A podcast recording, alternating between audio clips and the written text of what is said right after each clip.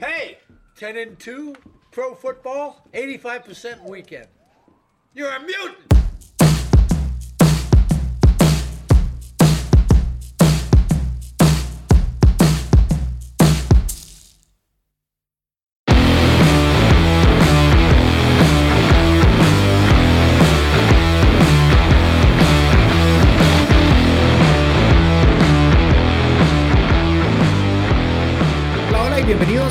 De Apuesta a la Casa, el episodio semanal de NFL Latino, donde Alonso Solano y yo, Bruno, les decimos a dónde poner el ojo y a dónde poner el billete para, pues por supuesto, ganarnos unas cervecitas bien frías en el fin de semana de la NFL. Como siempre, hoy empezamos con las apuestas totales, esos números que nos dicen si tenemos que ir arriba o abajo del marcador que predicen las líneas de apuestas. Don Alonso Solano, ¿cómo estás? ¿Y cuál es tu este, apuesta total? Todo muy bien, Bruno. Recordarle a la gente que la semana anterior nos fuimos 5 y 1. Bruno se fue 3 y 0, yo me fui 2 y 1. El único que fallé fue el total del lunes por la noche entre los Ravens y los Raiders. Eh, pero bueno, vamos a tratar de compensar, tratar de irnos parejo esta semana. Eh, sí tengo que decirle algo, Bruno. Eh, la gente que no se emociona muchísimo con los picks porque lo primero que les dijimos en el, en el programa anterior fue que hay que saber sufrir en este tema de las apuestas. Recordarle también que pueden apostar como nosotros lo hacemos en BetCris y la Casa de Apuestas de México. Mi total, don Bruno Milano, tiene que ver con un juego de la AFC este y es la visita de los Buffalo Bills a Miami, donde el total está en 47.5 y vamos a tomar el over, es decir, que se van a pasar de ese número, va a haber muchísimos más puntos que este número que nos da la Casa de Apuestas BetCris. Ojo a este detalle. En el 2019, entre los dos anotaron en el primer partido 52 puntos, en el siguiente 57 puntos, en el 2020 59 puntos y la última vez que se enfrentaron 82 puntos entre los dos. Por supuesto, 56 de ellos le pertenecieron al equipo de Buffalo. Yo sé que la gente va a decir, bueno, pero es que Buffalo no se vio tan bien en la primera semana. Miami es un equipo que extiende mucho las jugadas y demás. Buffalo no se va a ver igual a cómo se mostró contra Pittsburgh, porque la defensiva de Pittsburgh es otra cosa, no es ni siquiera el tipo de defensiva que tiene Miami. Y una vez empieza a encontrar la zona de anotación Josh Allen, que yo esperaría que lo hagan esta segunda semana, a Tua no le va a quedar otra más que empezar a anotar también, y de ahí es donde vamos a inflar este total. Y cobramos con ese 47.5. Este es mejor que el anterior, porque nadie le gusta apostar el under. A nadie le gusta estar eh, eh, apoyando pocos touchdowns dentro de un partido. Aquí vamos a pedir que los equipos entren en zona de anotación. Local me voy con ese over. ¿Qué llevas vos? Eh, no, Alonso, nada más una cosa. recordar que ese, ese, ese under tuyo se nos fue en los últimos 30 segundos del, del partido, ¿verdad? Correcto, Está, básicamente cocinado y como en el último cuarto los Raiders y los Ravens... Pero es, es, parte de lo que así funciona la NFL, es, inevitable, por eso decimos que, es, que hay que sufrir en, en las apuestas. Y, de, de, eso se, se, trata también, el rush, el azúcar que uno sube cuando tiene, cuando tiene, cuando gana, eso sí, cuando ganas 5 de 6, tenés un muy buen fin de semana y eso es lo que vimos la semana anterior. Sí, totalmente. Y eh, como vos decís, yo creo que probablemente un equipo ponga que casi los 47 puntos, digamos. Yo espero que Buffalo pueda llegar 35 puntos ellos solos, digamos, más lo que aporte Miami, y ahí nos vamos, ¿verdad? La, idea es que Buffalo se reencuentre con su ofensiva que fue tremenda en el 2020. Eh, sí, yo no, yo no esperaría que dos semanas seguidas se vieran tan mal. Eh, yo le doy muchísimo crédito a la defensa de, de los Steelers, pero también escuché a McDermott decir que van a corregir muchísimo. Él no tuvo ese equipo preparado. No esperaría que en Miami, un duelo divisional que necesitan ganar, eh, presenten menos que la cara que nos dieron en el 2020. Así es, yo Alonso también llevo un over esta semana y es que siento que siento que, que está muy bajo. Y es obviamente el, el, el, over entre los Saints y los Panthers eh, este domingo también. 44.5. Estamos hablando de un over que básicamente los New Orleans Saints lo completaron casi solos ante los Green Bay Packers la semana pasada. Lo que vimos de los Saints es una ofensiva que va a aportar tanto por tierra como por aire que va a tener un, un, un, ritmo muy dinámico. Algo que, recordemos, la defensiva de Carolina es realmente joven. El año pasado básicamente eran la mayoría novatos. Este año están apenas en su, segundo, en su segunda temporada, la, gran parte de esta defensa. Van a concederle puntos a New Orleans porque New Orleans demostró estar equipado para hacer una, una, una, buena ofensiva, a pesar de no tener a Michael Thomas, a pesar de estar con James Winston. Si sabemos de algo, es que James Winston pone puntos, siempre los ha puesto. Lo que no hace es bueno, no, también lo regala, que en este caso no sirve. Si regala, no sirve también. Por supuesto. Entonces, Es, es, un, es solo, solo por el lado de New Orleans ya me tentaba el hecho de que sea un, total tan bajo. me, me gusta aún más y porque vimos que Carolina con Sam Darnold se movió suficientemente bien porque está Christian McCaffrey. Si no estuviera McCaffrey, tal vez hay una que otra duda, pero está Christian McCaffrey. Hay una, una, una amenaza súper vertical como lo es este Roy Anderson que da paso a que se llegue rápido a la, a, la zona roja, ¿verdad? Y entonces ahí viene donde vienen los puntos. Yo por eso me voy a quedar con el over 44, 44 y medio. Esos equipos van a hacer más puntitos, estoy seguro, y con eso cobramos en los totales también. Sí, me gusta también, tengo que decirlo, Bruno. Y no hay que dejar de lado que Sam Darnold también nos puede regalar uno que otro pick six, ¿verdad? Por ahí, o fumbles y demás, que le podrían dar puntos a, a, New Orleans. También los Saints se implementaron, por supuesto, el balón largo, ¿verdad? Que no tenían en los últimos años con Drew Brees, y eso hace que anoten de una manera más rápida y que, por ende, podamos tener una oportunidad más grande de cobrar, en este caso, el over. Así es, Alonso. Vamos a pasar con los underdogs, esos desfavorecidos, con los que nos fue muy bien la semana pasada. Así que veamos cuáles son los underdogs. Hey guys, you ready to let the dogs out? What? Do what? let the dogs out. You know, like, who let the dogs out? Who, who, who brought this guy along? Bien, Bruno, mi underdog tiene que ver con uno contra uno de los equipos que yo puse en el Super Bowl, que es la escuadra de los Browns. En este caso es Houston más 12 y medio con un precio de menos 110. Detalle importante aquí, yo creo que Houston no se vio tan inepto como estábamos esperando eh, la semana anterior contra Jacksonville. Yo entiendo que Jacksonville no tiene línea ofensiva y es un equipo también en reconstrucción y demás, pero hubo una diferencia enorme entre las dos escuadras. Eh, David Cool, que es el entrenador en jefe, novato de la, escuadra de, la escuadra de los Texans, me parece que mostró un equipo preparado y creo que lo va a tener de la misma manera ante eh, la escuadra de Cleveland. El año anterior se enfrentaron estos dos equipos y Cleveland ganó por tres puntos de diferencia. Fue un partido muy feo, cerrado, con muchísimo viento allá en Cleveland. Marcador apenas de 10 a 7. Eh, muy difícil.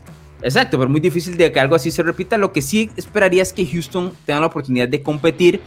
Es un spread prácticamente casi de dos anotaciones, casi dos touchdowns. Es muy alto, es muy alto me parece para dos equipos. Si hay una diferencia de talento enorme y de expectativas y demás, pero también me parece que Houston tiene la oportunidad de anotar en un último drive y agarrar un backdoor cover, como lo vimos, por ejemplo, con Detroit en semana 1 contra San Francisco, donde hay una diferencia enorme en el talento de los dos.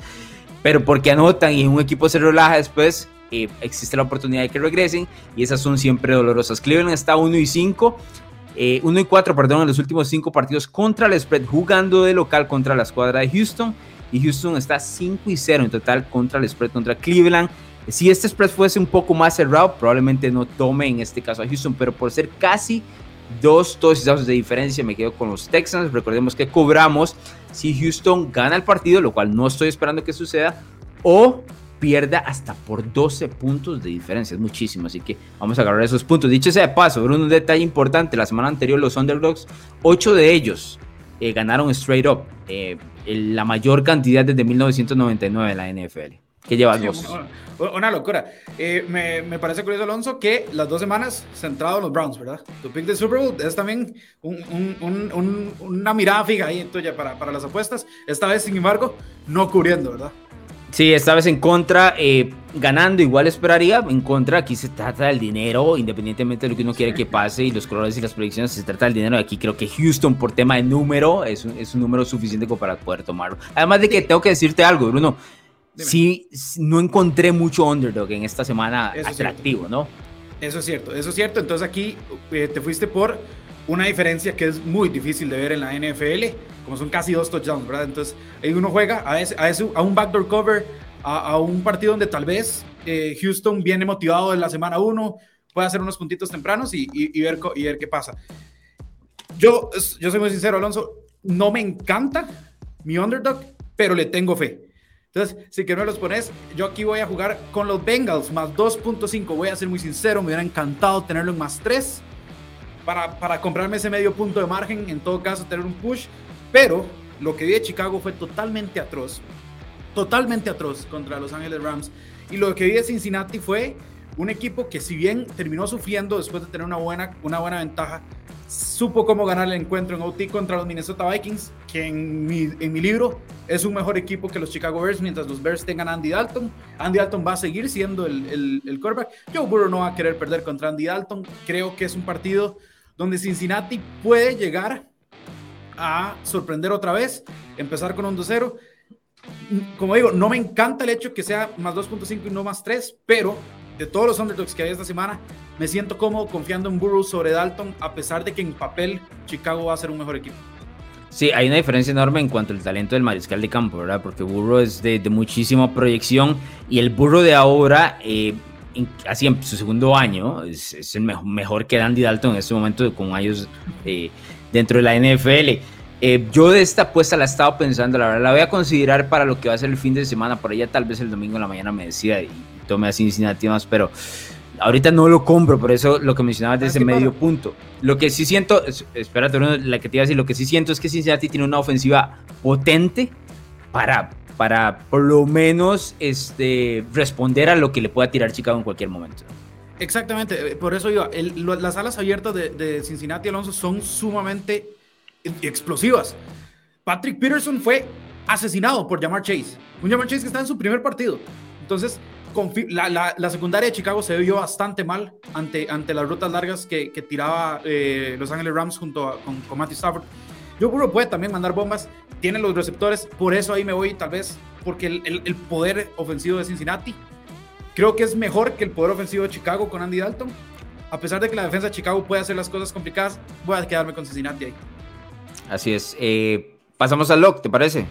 Sí, pasemos al lock, Alonso. Esta es la apuesta segura, donde decimos, o sea, meta, meta la beca que uno tiene, todos los ahorros que uno tiene. Apuesta la casa aquí. Apuesta a la casa, exactamente. Que dicho sea paso, las dos las pegamos la semana anterior. Vos con Seattle del Money Line y, y yo con los Chargers en un piquen. Así que, ¿cuál es tu lock de esta semana, Alonso?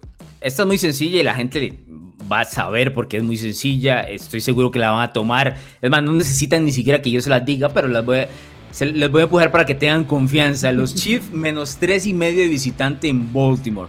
Esta es sencilla porque hay una diferencia enorme entre las dos ofensivas. Lo que presentaba el cuadro de Kansas City sigue siendo lo mismo en los últimos tres años. Un equipo prácticamente indetenible cuando Patrick Mahomes está en el campo y Baltimore no es la misma situación. Eh, primero, eh, está dando muchísimos tumbos en el tema de la línea ofensiva. Ahora ya sabemos que no va a tener a Stanley, el, el, tackle izquierdo, y el que cambia para el otro lado va a ser Alejandro Villanueva, que sufrió muchísimo como tackle derecho, y ya lo comentamos eh, el martes de la mañana, hoy en la NFL. Además de todo eso, me parece que, que, no hay una ofensiva que pueda responder de touchdown a touchdown como lo, hace Kansas City. Kansas City te puede anotar en 30 segundos o te puede hacer drive largos. Yo creo que Baltimore tiene que, todo le tiene que suceder de una manera eh, casi que perfecta para poder mantenerse. Además, que la última vez que se vieron el año anterior, Kansas City arrastró a las, a las los Ravens en Baltimore. Ahora va a haber gente, pero Kansas City eso poco le afecta. Eh, de hecho, hasta el equipo de los Chiefs está 5 y 1 contra el spread enfrentándose a la, a escuadra de los Ravens. Lamar Jackson está 0 y 3 contra Mahomes, es decir, Mahomes ha ganado las tres veces que se ha enfrentado. Y detalle importante, Jackson tiene un rating de pasador en esos juegos contra Kansas City de 78.9 con tres fumbles. ¿No? Eh, le ha costado muchísimo ese duelo contra Kansas City, especialmente porque a mí me parece que lo obligan a pasar el balón porque necesita responder a lo que hace Mahomes del otro lado. Y por el contrario, Mahomes está con nueve touchdowns y solo una intercepción en los juegos contra los Ravens, que se supone es una mejor defensa. Mahomes lo controla sin ningún problema. Está 3 y 0 y con un rating de pasador de 116 no hay absolutamente nada que me diga que Baltimore tiene oportunidad de ganar ese partido. Si lo gana, es simplemente porque la NFL le, le encanta escupirnos en la cara cuando, cuando no parece que, que, las situaciones vayan para un lado o para el otro. Entonces aquí me parece que es sencillo, hay que cobrar, no hay que dejarlo pasar. Eh, es más, te digo una cuestión, Bruno, si Kansas City hubiera estado menos 5, es probablemente que lo agarre. Y con ese 3 y medio fijo que lo tomo también, así que ese es el log de la semana eh, para mí que llevas vos. Totalmente, Alonso. Y además el hecho de que eh, ya, sabemos, vimos todos los problemas que tuvo la secundaria de Baltimore contra Las Vegas. Ahora lo que va a hacer Mahomes va a, va a ser una locura. Eso y el hecho, además, que vos lo mencionabas ayer en NFL Latino, bueno, el, miércoles en NFL Latino, la forma de ganarle a, a los Kansas City Chiefs es respondiendo touchdown por touchdown los 60 minutos del encuentro. Y es claro. un ADN totalmente diferente a lo, que, a lo que nos representa Baltimore. Es la piedra en el zapato, los Chiefs de Baltimore, y creo que el 3.5 el 3.5 es un regalo. Pero bueno, yo me voy a ir con otro, Alonso. Si querés me lo pones en pantalla. Esto es, muchachos, esto, esto es igual. Una línea que yo no logro comprender. Los Rams menos 3.5, después de lo que vimos el lunes por la noche, creo que es un regalo Creo que es un regalo después de ver cómo Matthew Stafford se está acoplando en a esta ofensiva. creo que es este, ¿cómo, te puedo decir, Alonso? No entiendo la línea. Sinceramente no entiendo la línea, pero yo la voy a agarrar. La voy a agarrar porque lo que me mostró Indianapolis es que va a sufrir contra los balones largos. Lo que me mostró Indianapolis es que Carson Wentz no está pleno para ir touchdown por touchdown en una balacera.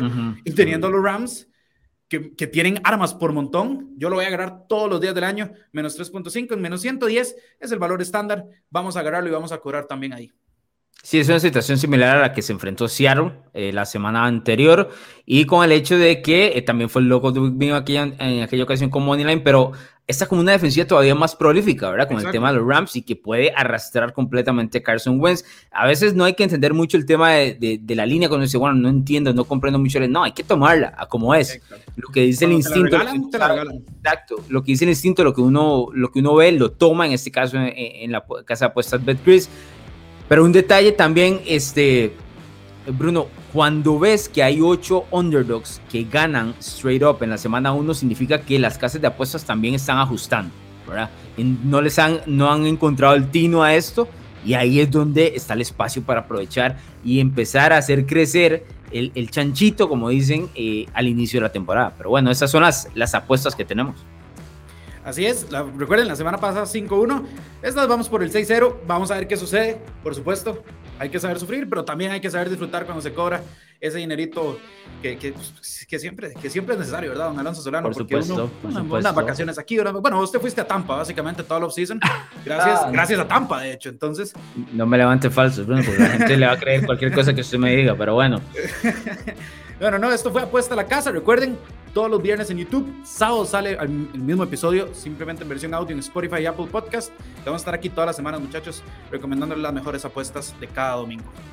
Nos escuchamos.